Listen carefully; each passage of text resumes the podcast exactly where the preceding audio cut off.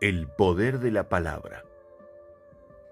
Las palabras son el producto de nuestro pensamiento, más emoción, más comportamiento, acción, más cultura general. Igual, palabras. Mi pensamiento influye para mi emoción. Mi emoción influye en mi comportamiento. Mi comportamiento utiliza mi cultura general y se expresa. Cada vez que hablamos, nuestras palabras tienen un peso específico. Son la consecuencia de cómo nos sentimos y un reflejo de nuestra educación hogareña, académica o hábitos actuales. Influencia del entorno. Además de nuestra cultura general, cada uno de nosotros será reflejo del contexto donde vive, los ámbitos que frecuenta, amistades, compañeros de trabajo, barrio o centro deportivo. Todo influye en nuestro vocabulario.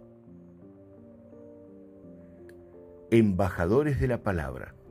Cuando aún no conoces a alguien y tienes una reunión con esa persona para saber quién es y cuáles son sus intenciones, prestarás mucha atención a sus gestos y mucho más aún a sus palabras. Estaremos atentos a la conjugación de los verbos, el buen uso de la sintaxis, el uso o no de insultos y el criterio en sus opiniones. Padres y educadores. Cada persona encargada de enseñar lo que tenga que enseñar, padres, parientes, amigos, docentes, entrenadores, todos, deben prestar su máxima atención al poder de las palabras.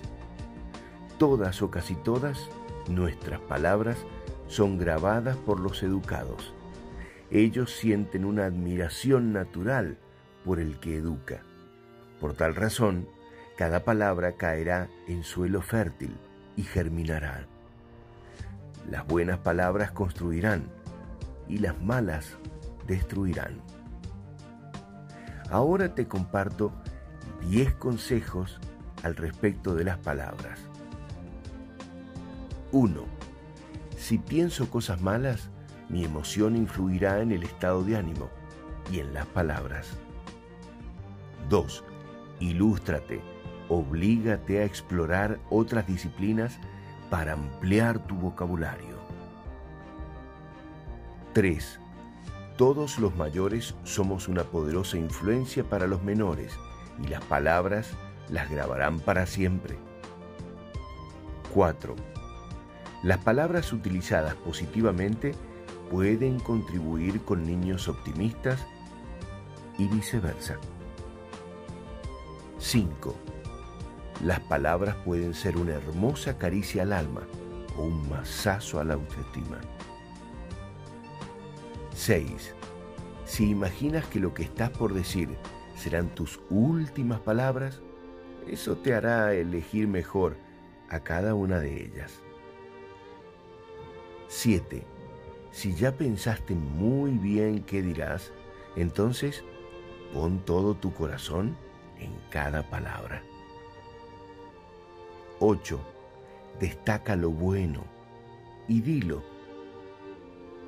9 Busca lo bueno a tu alrededor y habla de eso. 10. Sé un emisario del buen pensamiento. Hazle la vida más fácil a la gente.